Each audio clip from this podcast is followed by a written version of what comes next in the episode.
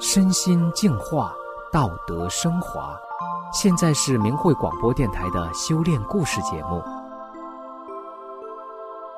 听众朋友好，我是袁成，今天要和大家分享的故事是一等残废军人的传奇人生。故事的主人公剑心，在中越战争中大难不死，成了一等残废军人。他的一生充满了传奇色彩，死而复活，活而成废。穷困潦倒，绝处逢生，让我们一起来听听他的故事。一九七六年，剑心应征入伍。一九七九年，中越战争爆发，战争中他负伤三次，荣获过三等战功，八次嘉奖。前两次受伤，他腰部中弹，脚被炸伤。康复后，他继续参战。最后这次，他传奇般死而复还。知情人无不惊奇，都说这是人不该死，有天救啊！那是一九八三年的一天，剑心奉命运送弹药，为躲避敌方袭击，他连人带车摔下被称为“死亡峡谷”的山涧里。当战友们找到他，送他到部队医院时，院方鉴定从头到脚多处摔碎，已经死亡。当时在战火纷飞的作战区。来了一位当地的华侨医生，非要看看这位死亡的战士。当部队领导们带着这位华侨来到太平间时，已是深夜。这时，死亡了十几个小时的剑心，胳膊轻微抽动了一下。华侨医生说：“应该抢救一下，不应该放弃。”于是，剑心又被送回手术室。这位华侨医生亲自为他主刀，做了开颅手术。就这样。四十多天后，他又生还了。当剑心醒来后，眼睛看不见了，耳朵也几乎听不到了。他顿时陷入了一个没有光明、没有声音、没有时间概念的黑暗世界里。在部队医院治疗两年后，剑心的左眼完全失明，右眼恢复到零点一的视力，左耳穿孔彻底失聪，脑壳没有知觉，头上的手术刀口流血淌水。无法愈合，大脑终日昏沉胀痛，经常休克，脚腿不听使唤，一走路就摔跤，胳膊也伸不开。剑心被定为一等残废，送回了老家。回家以后，妻子成了他的护理员，终日含泪陪伴照顾他。从此，剑心全家走上了伴着血泪的人生路，走过了那生不如死、痛不欲生的十五年。当时，剑心听到最多的一句话就是“大难不死，必有后福”。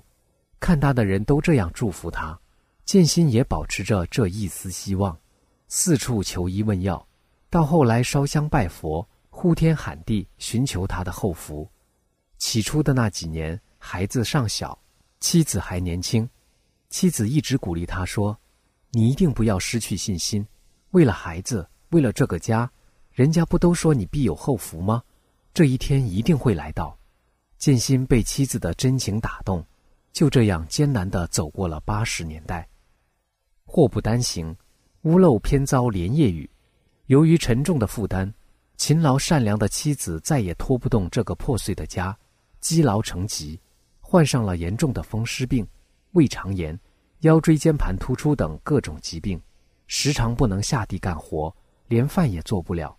严重的时候，吃饭都是躺在床上，儿子和女儿帮着洗脸。这时，两个孩子正在上学，经济条件可想而知。亲戚朋友家的钱都借遍了，都对他们家害怕了。剑心一看，这咋活呀？彻底绝望了。他对妻子说：“你也垮了，我们无法活下去了。我们买点老鼠药，包顿饺子吃了算了。”妻子伤心地说。你好歹也是我们的精神支柱，我们再苦也得把孩子养大成人，到时候要死我们俩一起死。我们在世上尝尽了苦水，看透了世态炎凉，到了阴间，总得有个能给我们送纸钱的人吧？要不我们到了那边也好过不了啊！剑心瞅着天棚，呆呆的一句话也说不出来。七十多岁的丈人丈母娘来了，一看就哭了。丈母娘只好留下来给他们洗衣做饭，帮着料理家务。妻子一病，建新的情绪更糟了，旧病未好，又添新症。他的手变老了，像老松树皮似的，开满了无法愈合的口子，常年血淋淋的，指甲脱落，手指不能弯曲，不能合拢，连端饭碗都成了问题。那几年，西医、中医都看不好，建新就四处打听偏方，偏方也没治好。有人说：“是不是你家的风水不好啊？”于是就托人请风水先生，还不好。那几年到底拜了多少门，求了多少人，建新自己也说不清了。有一年中国新年前，县里来了一位县长到建新家慰问，录完了像，县长们走了，建新带着县长带来的希望，在家里等啊等啊，终于有一天，村干部们来了，他以为乡里的领导太忙，委托村干部来，可是村干部开口就说。你们家今年的提留和各项费用还没交，是不是交上呀？建新一听愣了，原来不是来给解决困难的，他热乎乎的心一下子掉到冰窖里，结果乡里扣发了他的残废金。建新仰问天空，哭喊着：“苍天呐，这就是我的后福吗？我的磨难何时才是个头呀？”正在他叫天天不应，叫地地不灵。求生不得，求死不能，在生死线上苦苦挣扎的时候，建新全家的命运改变了。九八年的一天，邻村的一位法轮功学员找到建新家，介绍了他修炼法轮功后的神奇变化。他对建新说：“不妨你也练一下吧，肯定对你有百利而无一害。”建新一听，心动了，就问：“真有这么好的事吗？”那位法轮功学员说：“真的，我们师傅教我们修的是真善忍，我们练法轮功的人是绝不会骗人的。”建新说：“那得多少钱才能学会呀？上哪去学呢？”法轮功学员说：“一分钱都不要，都是凭着自己的热心尽义务教功。以后你学会了，你受益了，教别人也不能收费的。”这位法轮功学员走后，建新对妻子说。难怪今天早上看见两只喜鹊在门前的树上喳喳的叫呢，是不是老天爷叫神仙来搭救我们来了？你先去看看，学会了再教我。当天妻子就出门打听，并学练了起来。奇迹出现了，妻子拖着病重的身体，歪歪扭扭的去跟人家学了三天，还没全学会，腿就不疼了，胳膊也不疼了。让他疼得死去活来的腰痛病也好了许多，并可以力所能及地干一些家务活了。妻子也觉得非常奇妙。一个星期后，妻子的身体竟然完全康复了。看到妻子的巨变，建新受到了震撼，也迫不及待地学练起来。由于他自身条件太差，工友们干脆就到他家义务教功。建新被他们的善念和纯真感动了，他说。既然你们不要钱，就在我们家吃顿饭吧。他们坚持不肯，并说：“只要你能坚持修大法，就是最好的报答。”建新一听师傅的讲法录音，就被那博大精深的法理深深地吸引住了。他用了两天时间，一口气听完了师傅的九讲法，一躺下，竟足足睡了四天四宿。家里人害怕了，认为又出问题了。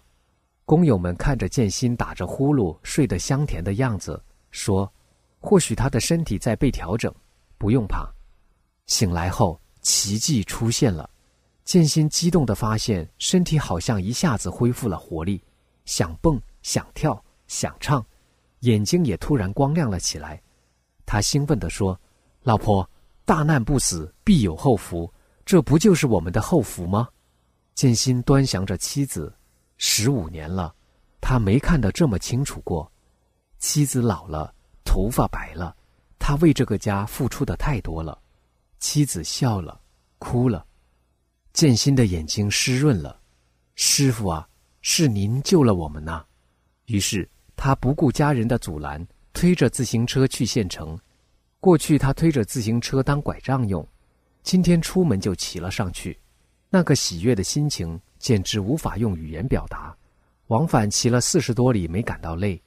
从此他横下一条心，兼修大法心不动，坚持天天学法练功，身体迅速康复了。五个月后，建新那双不知用了多少药，花多少钱都没治好的老松树皮般的血迹斑斑的手，也蜕变成了一双崭新的手。伴随着他流血淌水十五年的头顶上那个手术刀口也愈合了。建新把家里的药全部扔掉了。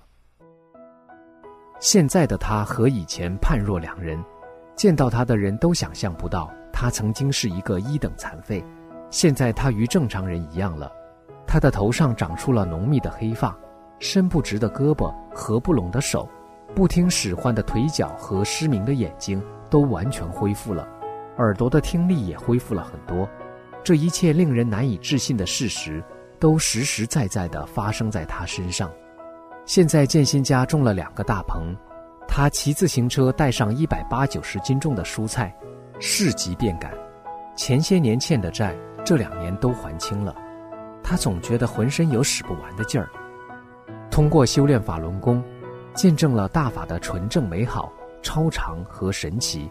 特别是大法要求修炼者修心向善、道德高尚、先人后己、无私无我的精神境界。使剑心的心灵得到了净化，从此，练功前的那个残废、痛苦、自卑、颓废、自暴自弃、终日寻死上吊的剑心不见了。法轮大法给了他新生，让他的这个支离破碎的家，变成了一个充满欢声笑语的温暖的家。